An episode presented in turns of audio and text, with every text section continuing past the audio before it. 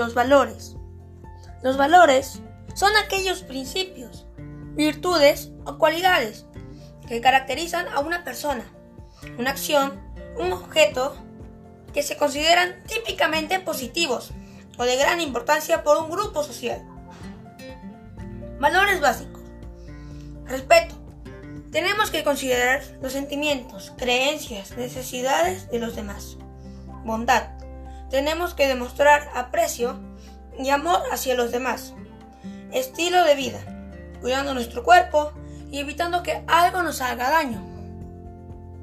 Responsabilidad. Tomar buenas decisiones. Cumplir con lo que prometemos y ser honrado. Honestidad decir la verdad y ser justo, valentía en defensa de lo que uno cree y mostrar firmeza ante la adversidad. Autodisciplina. Tenemos que controlarnos a nosotros mismos y desarrollar nuestros talentos para alcanzar nuevas metas. Ser servicial, servir a otros. Dedicación a la familia, colaborar a nuestra familia a una vida mejor que brinde fuerzas y apoyo a los miembros. Gracias.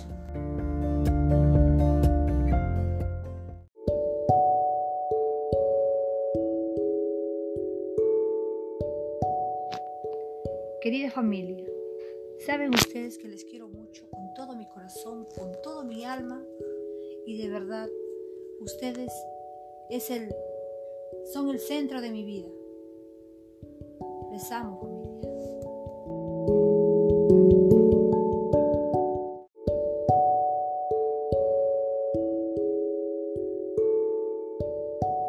Los tres viajes de Francisco Pizarro. Francisco Pizarro era natural de Trujillo, una localidad española ubicada en la Extremadura. Antes de trasladarse a América, a principios del siglo XVI, había participado en las campañas de Nápoles contra los franceses. Los tres viajes de Pizarro tuvieron como propósito la conquista y la colonización del Perú. Entonces estaba gobernada por el imperio inca o también llamada el Tahuantinsuyo. Los dos primeros tuvieron lugar en 1524 y 1526, respectivamente. Acabaron en un total fracaso. El tercero, que comenzó en 1531, logró el objetivo, su propósito, de derrotar a los incas.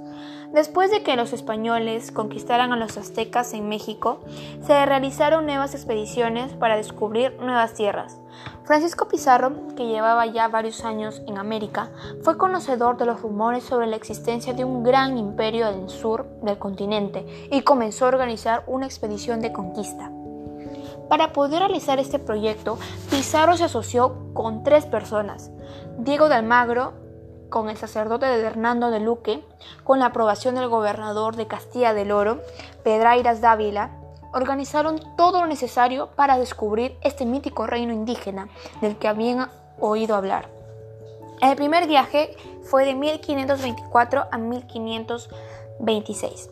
Los barcos comandados por Pizarro partieron del puerto de la capital panameña el 13 de septiembre de 1524. En ellos viajaban unos 80 hombres, además de 40 caballos. Ya en el Nuevo Mundo, Pizarro formó parte de la expedición que atravesó el Istmo de Panamá y llegó al Océano Pacífico. Después se estableció en la capital de Panamá, desde donde comenzó a organizar su viaje al Perú. El puerto del hambre. Los problemas de la expedición estaban a punto de comenzar. En las costas colombianas empezaron a darse cuenta de que los víveres estaban agotando. Según acordado, Diego de Almagro debía reunirse con ellos con más comida y más agua, pero no llegaba, así que la desesperación estaba presentándose. El regreso. Después de su enfrentamiento con los indígenas en la zona, Almagro intentó encontrar a Pizarro en el río de San Juan, en los maglares de Colombia. Al no encontrarlo, puso rumbo a las Islas Perlas, donde se enteró de que su socio se había marchado a Chochama, el segundo viaje, de 1526 a 1528. A pesar de la insistencia de los dos exploradores, su primer fracaso hizo difícil convencer al gobernador de Panamá de que apoyara su nuevo intento. Los dos años fueron necesarios para conseguir el permiso para volver a organizar una segunda expedición. mientras los tres socios firmaron un contrato en el que dejaban muy claras las condiciones que deberían regir su sociedad. Pizarro fue el primero en partir y puso rumbo a Chochama, junto con 50 hombres. En diciembre de 1525, Almagro abandonó la capital para encontrarse con él. Entre ambos grupos sumaban unos 160 expedicionarios. El inicio del segundo viaje. El segundo viaje comenzó a principios de 1526. Almagro y Pizarro abandonaron Panamá y se dirigieron hacia el río San Juan, una ruta que ya conocían tras su primer intento. Al llegar a su destino, los exploradores se separaron. Almagro regresó a Panamá para buscar más provisiones y más refuerzos, mientras Pizarro se quedó en la zona del río. Por su parte, el piloto Bartolomé Ruiz partió hacia el sur para realizar un reconocimiento. Ruiz se encontró durante su ruta con los indios tubecinos. El piloto les arrebató oro, mercancías y capturó a tres jóvenes. Pizarro, por el contrario, estaba encontrando muchos problemas. Las enfermedades y los caimanes habían provocado la muerte de varios de sus hombres y el descontento empezó a crecer más. Porfía de Atacamanes. La tensión acumulada estalló en la playa de Atacamanes. Almagro, cansada de las quejas de muchos de sus hombres, mostró su enfado llamándolos cobardes. Pizarro salió en defensa de la tripulación y ambos conquistadores comenzaron a pelearse. Las crónicas nos afirman que los dos llegaron incluso a sacar sus espadas y que solo la intervención de sus tripulantes, más tranquilos, evitó que las usaran. Una vez que regresó la calma, la expedición continuó hacia el río Santiago. Los trece del gallo o los trece de la fama. La tranquilidad no duró demasiado. Las enfermedades y los contratiempos seguían causando la muerte de los expedicionarios y la tensión no paraba de crecer. Pizarro y Almagro decidieron detenerse para descansar en un lugar más tranquilo, en las Islas del Gallo. El segundo partió de regreso a Panamá para buscar más tripulantes. Junto a Almagro se marcharon algunos de los hombres más descontentos y uno de ellos logró enviar el siguiente mensaje al nuevo gobernador. Pues señor gobernador, mírelo bien por entero, que allá va el recogedor y que aquí va el carnicero. El gobernador se informó acerca de los problemas que estaban sufriendo los exploradores y procedió a enviar un barco que obligara a Pizarro regresar a Panamá, aunque fuera por la fuerza. Cuando el navío llegó a la isla, la tripulación de Pizarro lo recibió con alegría, pero el conquistador se enfureció Pizarro sacó su espada y con ella trazó una línea en la arena. Después se dirigió a sus hombres y les dijo que los que quisieran regresar a Panamá y seguir en la pobreza se colocaran a un lado de la línea, mientras los que desearan seguirlo y enriquecerse debían colocarse donde él estaba. Solo 13 decidieron permanecer junto a Pizarro, más conocidos como los 13 de la isla del Gallo. Descubrimiento de una ciudad inca. Después de seis meses de espera, el piloto Ruiz se reunió con los 13 de la isla del Gallo y Pizarro, llevando los refuerzos enviados por Almagro. La expedición se puso de nuevo en marcha y llegó a la isla de Santa Clara. De ahí se trasladaron a Tumbes, donde los conquistadores encontraron la primera ciudad importante del imperio inca. La visión de las murallas, las fortalezas y los templos de piedra les convenció de haber encontrado una rica cultura. Tras este descubrimiento, los expedicionarios descendieron algo más hacia el sur. Aunque encontraron otros pueblos indígenas, Pizarro decidió regresar a Panamá para informar de sus hallazgos y preparar una nueva expedición. Además, el conquistador tenía en mente negociar con la corona de Castilla los derechos que le correspondían si conquistaba esas tierras. Del tercer viaje, de 1531 a 1533. Pizarro, antes de empezar a preparar su nuevo viaje, se dirigió a España para negociar con la corona de Castilla. Su intención era conseguir un acuerdo que garantizara que él y sus socios iban a poder aprovechar las riquezas que encontraran. Además, pretendía que pudieran ocupar puestos de poder en las tierras conquistadas. Las negociaciones acabaron con la firma de la capitulación de Toledo, un acuerdo que concedía a Pizarro la gobernación del Perú cuando conquistara el territorio. Además, también recogía múltiples beneficios económicos. El acuerdo también concedía a los socios de Pizarro riquezas y cargos, pero en, en menor medida al que el conquistador extremeño. Este hecho iba a provocar fuertes disputas e incluso guerras entre los conquistadores. El viaje. El tercer y definitivo viaje comenzó a principios de 1531.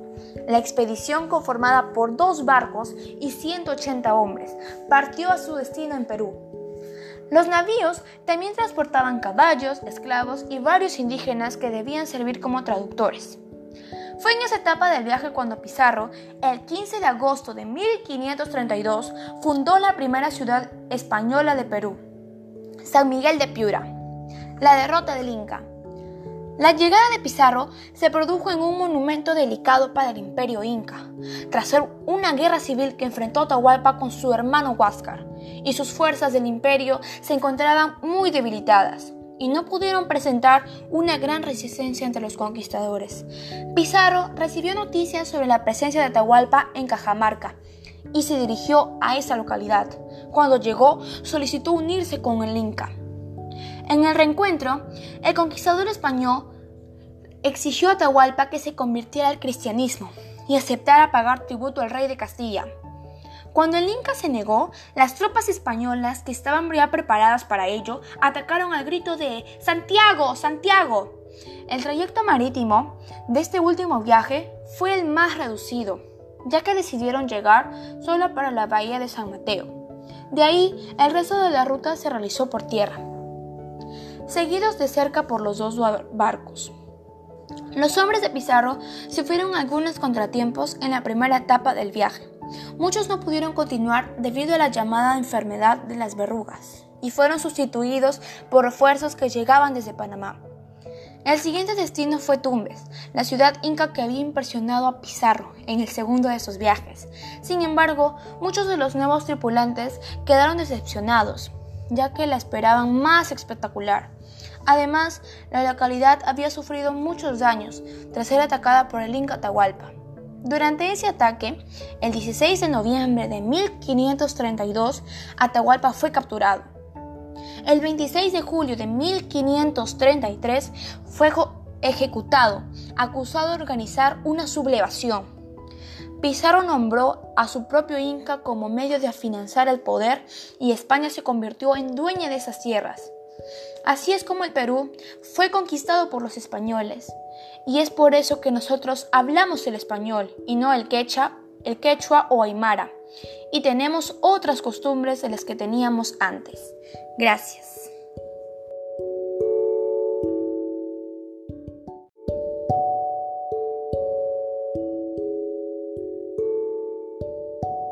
Los tres viajes de Francisco Pizarro. Francisco Pizarro era natural de Trujillo, una localidad española ubicada en la Extremadura. Antes de trasladarse a América, a principios del siglo XVI, había participado en las campañas de Nápoles contra los franceses. Los tres viajes de Pizarro tuvieron como propósito la conquista y la colonización del Perú. Entonces estaba gobernada por el imperio inca o también llamada el Tahuantinsuyo. Los dos primeros tuvieron lugar en 1524 y 1526, respectivamente. Acabaron en un total fracaso. El tercero, que comenzó en 1531, logró el objetivo, su propósito, de derrotar a los incas. Después de que los españoles conquistaran a los aztecas en México, se realizaron nuevas expediciones para descubrir nuevas tierras. Francisco Pizarro, que llevaba ya varios años en América, fue conocedor de los rumores sobre la existencia de un gran imperio del sur del continente y comenzó a organizar una expedición de conquista. Para poder realizar este proyecto, Pizarro se asoció con tres personas. Diego de Almagro, con el sacerdote de Hernando de Luque, con la aprobación del gobernador de Castilla del Oro, Pedrairas Dávila, organizaron todo lo necesario para descubrir este mítico reino indígena del que habían oído hablar. El primer viaje fue de 1524 a 1526. Los barcos comandados por Pizarro partieron del puerto de la capital panameña el 13 de septiembre de 1524. En ellos viajaban unos 80 hombres, además de 40 caballos. Ya en el Nuevo Mundo, Pizarro formó parte de la expedición que atravesó el Istmo de Panamá y llegó al Océano Pacífico. Después se estableció en la capital de Panamá, desde donde comenzó a organizar su viaje al Perú. El puerto del hambre. Los problemas de la expedición estaban a punto de comenzar. En las costas colombianas empezaron a darse cuenta de que los víveres estaban agotando. Según lo acordado, Diego de Almagro debía reunirse con ellos con más comida y más agua, pero no llegaba, así que la desesperación estaba presentándose. El regreso. Después de su enfrentamiento con los indígenas en la zona, Almagro intentó encontrar a Pizarro en el río de San Juan, en los maglares de Colombia. Al no encontrarlo, puso rumbo a las Islas Perlas, donde se enteró de que su socio se había marchado a Chochama. El segundo viaje, de 1526 a 1528. A pesar de la insistencia de los dos exploradores, su primer fracaso hizo difícil convencer al gobernador de Panamá de que apoyara su nuevo intento.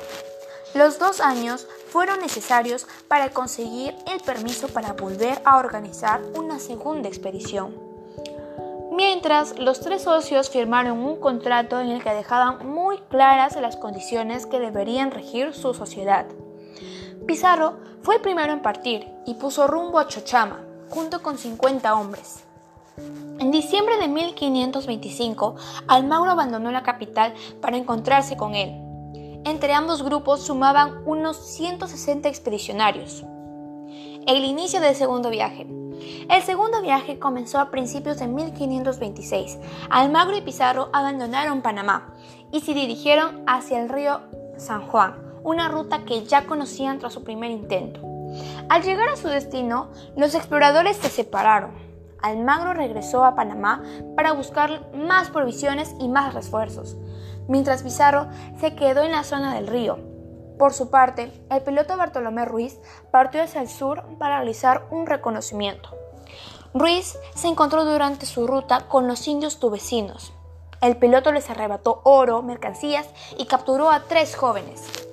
Pizarro, por el contrario, estaba encontrando muchos problemas. Las enfermedades y los caimanes habían provocado la muerte de varios de sus hombres y el descontento empezó a crecer más. Porfía de Atacamanes. La tensión acumulada estalló en la playa de Atacamanes. Almagro, cansada de las quejas de muchos de sus hombres, mostró su enfado llamándolos cobardes. Pizarro salió en defensa de la tripulación y ambos conquistadores comenzaron a pelearse. Las crónicas nos afirman que los dos llegaron incluso a sacar sus espadas y que solo la intervención de sus tripulantes, más tranquilos, evitó que las usaran. Una vez que regresó la calma, la expedición continuó hacia el río Santiago. Los trece del gallo o los trece de la fama. La tranquilidad no duró demasiado. Las enfermedades y los contratiempos seguían causando la muerte de los expedicionarios y la tensión no paraba de crecer. Pizarro y Almagro decidieron detenerse para descansar en un lugar más tranquilo, en las Islas del Gallo. El segundo partió de regreso a Panamá para buscar más tripulantes. Junto a Almagro se marcharon algunos de los hombres más descontentos y uno de ellos logró enviar el siguiente mensaje al nuevo gobernador. Pues señor gobernador, mírelo bien por entero, que allá va el recogedor y que aquí va el carnicero.